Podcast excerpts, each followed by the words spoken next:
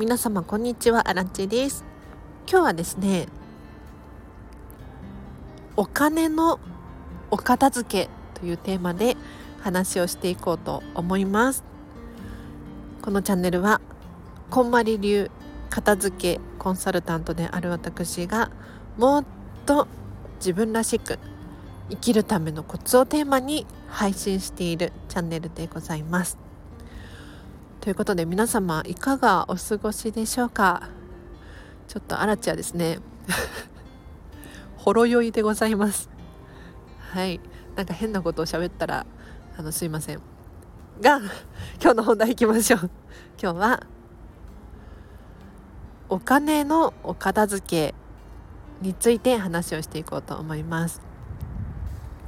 皆様お金整えたいですよね。何にいくらを使っていて、毎月これだけ収入があってこれだけ増えているっていう。それを知ることによって、理想のお金の使い方に近づけるんじゃなかろうかと思うわけですが、まあ、アラチェも反省しておりますけれど物理的なもののお片付けはやっても現実的にこうお金と向き合うのって結構しんどいんですよ。だからちょっとなあなあにしちゃったりとかついねお菓子を食べちゃうとかそういうことをしてきてしまったなあなんて思うわけですが実は今日マネーフォワードさんのイベントでなんか会計アプリとかのねマネーフォワードさんのイベントでお金エキシポっていうのがリアルで開催されたんです。で結構ね大きな会場でしたよ。私も参加してきたんですがたくさんの方がお金の知識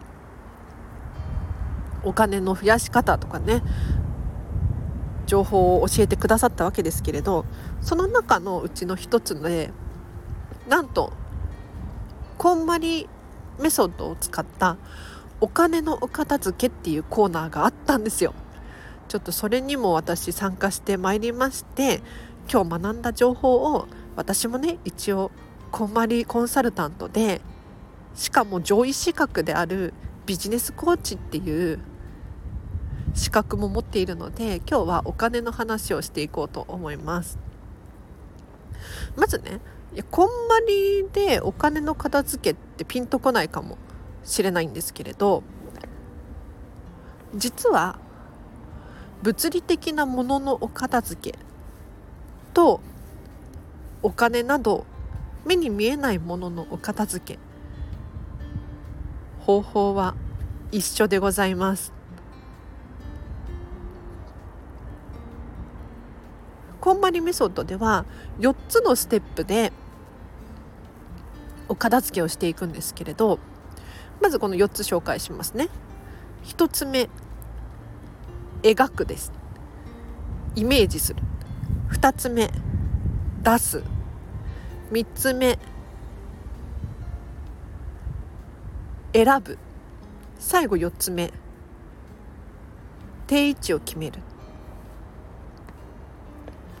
これは物理的なもののお片付けと非物理的なもののお片付けどちらも使うことができます。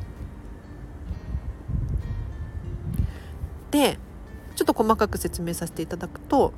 まずねお金のお片付けで一番大事なのは理想を思い描くことです 皆様手元に無限大のお金が存在した場合本当は何に使いたいですか？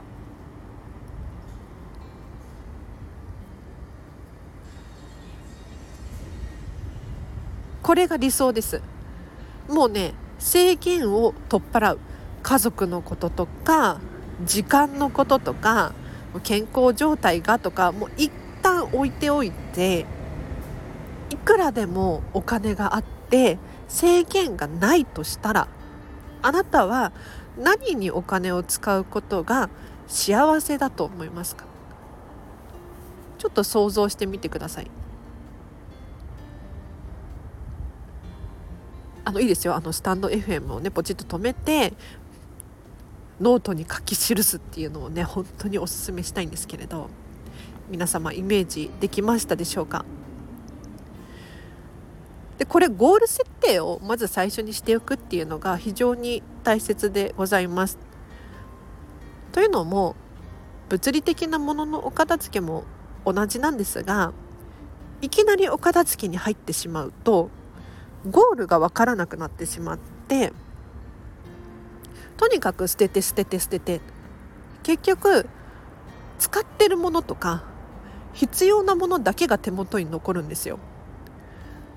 でこれね今の話を聞いて「アラチェさんそれでいいんじゃないの?」って思うかもしれないんですがこれは間違いです。あの使ってるもの必要なものだけが残ってるお家って自分の好みではないんですよ。本当は例えば便利じゃなくてもいいから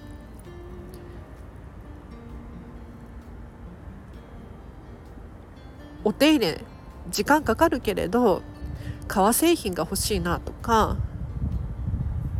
コーヒーを豆からひいて自分で入れたいなとかこういう至福のひとときってあると思うんですよ。だけれど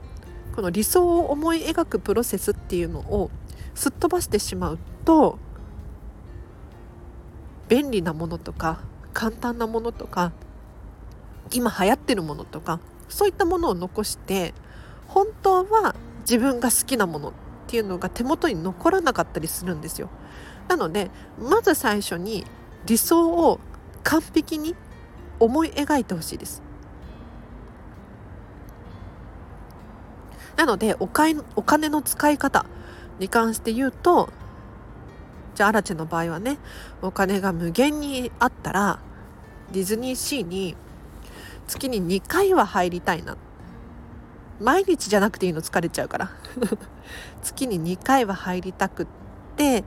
ミラコスタで朝ごはんだけ食べるのを月に5回くらいはやりたいな。行きたいな。あとはもう無限大のお金なのでちょホテル暮らしが好きなんですよね。なのでね福島県にあるブリティッシュヒルズっていうところに、まあ、月に23泊したいな。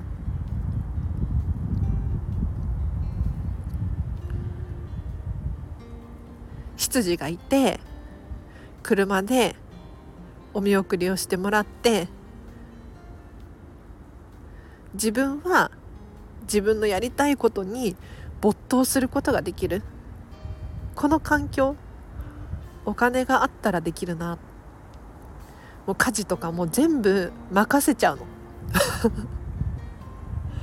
いかがです？こういうふうにねお金について考えるとワクワクしませんか？なんかね日本人ってちょっとお金に対してこうネガティブなイメージを持ってる方多いと思うんです。なぜかわかんないけどなんだろうお金を受け取っちゃいけないというか罪悪感を感じたりとか稼いでる人たちが悪者に見えたりとか寄付をしている人たちがなんだか本当に心から寄付をしているように思えなかったりとか なぜかわからないけど日本人ってお金に対するイメージが悪すぎるんですよね。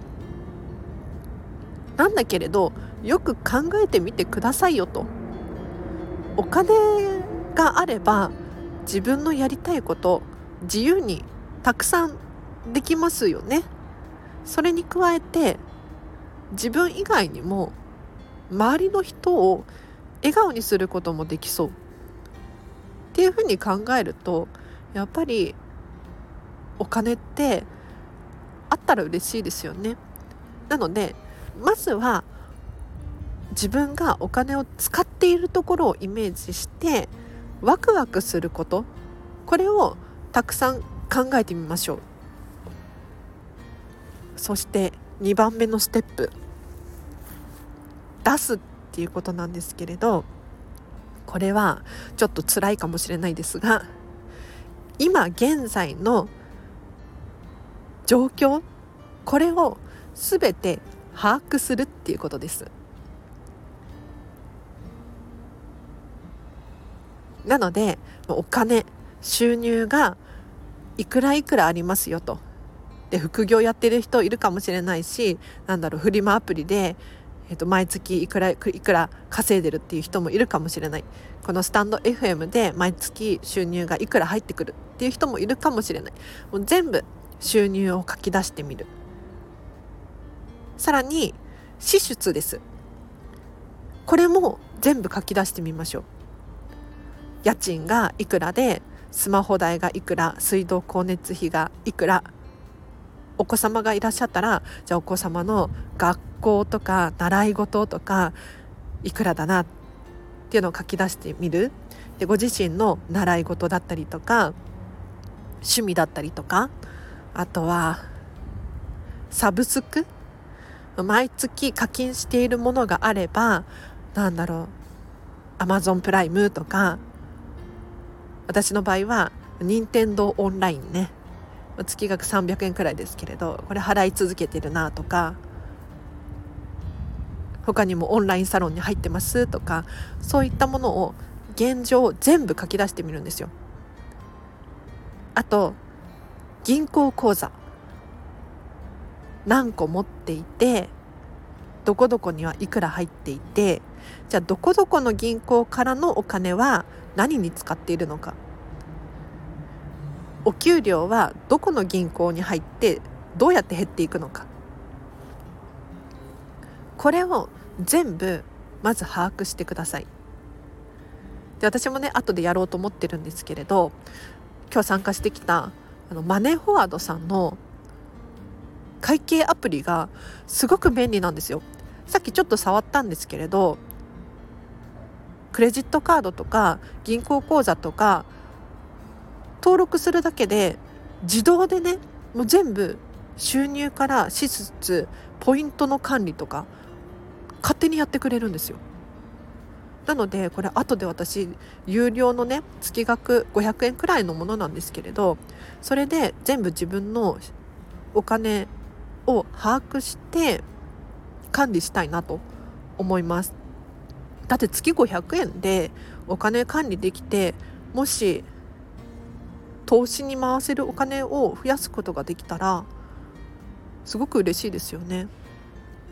て思ってちょっとこの後やってみようと思います。で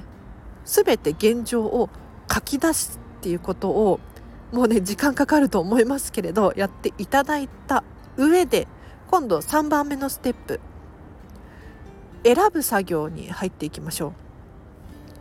でここでの選ぶ作業ポイントがありまして全部書き出したものの中から残すもの手放すものっていうふうに決めていくんですけれどこまりメソッド一番の特徴。ご自身のときめきで残すか手放すか決めるっていうことです。なので周りの意見とか一切関係なく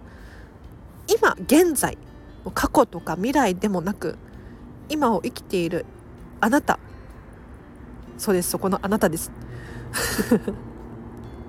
何にときめくのか。ときめきっていう言葉が言葉がピンとこない場合は好きっとかいけてるとかこれはやった方がいいよね。っ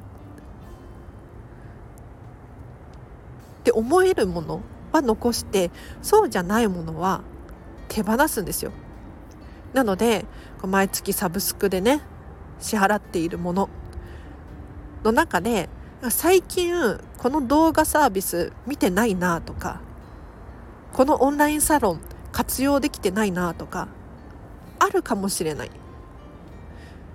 そしたらちょっと手放してみるんです。お子様の習い事とかご自身の習い事とかももう一旦全部見直してみる。もっと細かく言うと今ご自身が入っている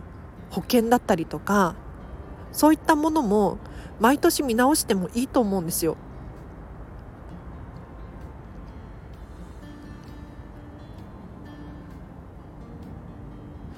今現在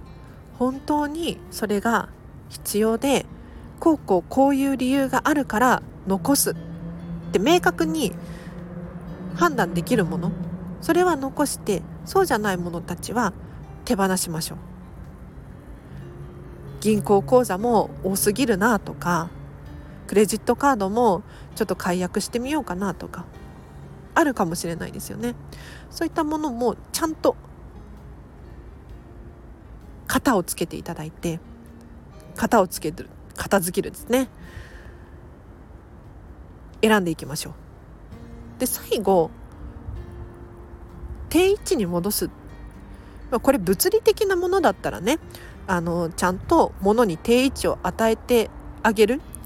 一つ残らず定位置を与えることによってお部屋が散らからない状況を作ることができますよと。少しでも定位置が決まってないものたちがあるとなんか気が付いたらあのリビングのテーブルの上の半分くらいを細々としたものが占領しちゃってるとか っていう現象が起こりがちなんですけれどなんでかって言ったら定位置がないからですよね。でお金の定位置って一体じゃあ何なのっていうことなんですけれど例えば先ほど選ぶプロセスでサブスク解約しようって決めた。だったらもう実際に行動に移す。解約をする。クレジットカードも銀行口座も減らしてみようかなって思っただけではなくってちゃんとバンククローズする。そうすることで定位置えーと、習慣化することができるわけですよ。なのでご自身がちゃんと行動に移してそれを継続し続けることができるように落とし込む作業これがお金の定位置決めですなので例えば毎月本当は積み立て NISA 満額やりたいなって思ってるけれどお金が足りない。っていう場合は最初にもう積み立て NISA の分は全部抜いちゃってもうないものとして考えてそこからやりくりをするとか。これ定位置決めですよね。別に満額じゃなくてもいい。月に1万円でもいいので最初に抜いておく。そうするとその残ったお金で人はやりくりしようとするものなのでできるんですよ。だから定位置をちゃんと決めてあげる。これ定位置をなあなあにしてしまうとまあ後でいっかとか。それが1年後5年後10年後ってなってしまう可能性があるのでそのふるさと納税したいなだったら今すぐ始められるわけですよ。やりましょう。ということで今日はお金のお片付けについて話をさせていただきましたがいかがでしたでしょうか？今日のねこんまりの仲間のお金の片付けセミナー本当に良くて1時間くらいだったかななんか自分もねあのちゃんと考えるワーク時間をしっかりとってくれてやったんですよ。で気づいたことがありまして私もすごく反省してるんですけれどそのお金の使い方にときめいてないって思ったんです。うんじゃあ何にときめいてないのかっていうと私の場合は1人だし、まあ、妹と一緒に住んでるんだけれど、まあ、食事だったりとかもう基本的に自分のものは自分で作って自分で食べるっていう風にしてるんですね。ってなってくるとやっぱり料理するの面倒くさくって最近はコンビニでお蕎麦が好きだから お蕎麦買って食べたりとかしてたんですがよく考えたらこのお金の使い方ときめかないなって思ったんです。そのお蕎麦を買って食べるお蕎麦好きだしときめくって思ってたんだけれどその確かに簡単に調理ができて、まあ、自分の時間を増やすことができるような気がするんだけれどなんか理想の荒木知恵を想像してみた時にあんまりコンビニに行かないと思うんだよね。でそのコンビニのお弁当とかってやっぱり使い捨てだったりするじゃないですかゴミが増えるんですよ片付けコンサルタントもやってるし私自身がなんか無印良品さんエコだから好きとかって言ってるにもかかわらずなんか矛盾した行動をとってるなって今日ふと気がついてちょっとお弁当やめよう。なんか自分でさつまいもをお家で茹でたり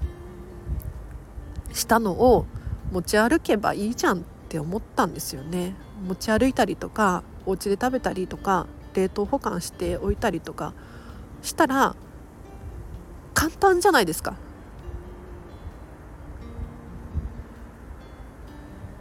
簡単であるっていうことは私にとってねすごく重要な もうズボラだから。うん。なのでいかに手を抜けるかってすごく大事なんだけれどじゃあそのお金の使い方コンビニでいいのかって言ったら違うって思ったの。だから私はあの100%は無理かもしれないんだけれどお芋にします。皆様もぜひときめくお金の使い方をしていただいて理想の自分を想像して何が自分をハピネスにしてくれるのか。ちょっと私もね今勉強中ですけれど一緒にやっていきましょう。では今日は以上です。最後にお知らせがあります。このチャンネルまだフォローしてないよっていう方いらっしゃいましたら忘れずにフォローしてください。そして今日の放送が良かったって思う方いらっしゃいましたら是非いいねボタンをポチッと教えてくれると私が酔っ払ってるからね。カミカミだね。えっと私が嬉しいです。それからフェムバスさんでウェブ記事を書いております。こちらリンク貼っておきます。で最近ノートを始めました。ブログのノートですね。NOTE ノート。こちらもリンク貼っておきますのでぜひアラチェのウェブ記事毎日ね今のところ更新してるので読んでみてください。それからインスタグラムもやってます。こちらもえっ、ー、とホーム画面からアラチェのインスタアカウントに飛べますのでそちらポチッとして覗いてみてください。最後にお仕事のお問い合わせ等ございましたらお問い合わせフォーム貼っておきます。もしくはコメントやレターでお気軽にもう年末ですからねお片付けしたいっていう方いらっしゃるんじゃないかな。あの過去にアラチェの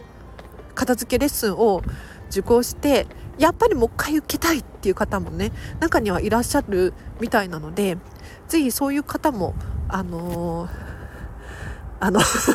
何間空いちゃったけどいいのかなとか思わずにお気軽にご連絡ください。では今日は以上です。皆様お聴きいただきありがとうございました。今日のこの後もハピネスを選んでお過ごしください。あらちでした。バイバーイ。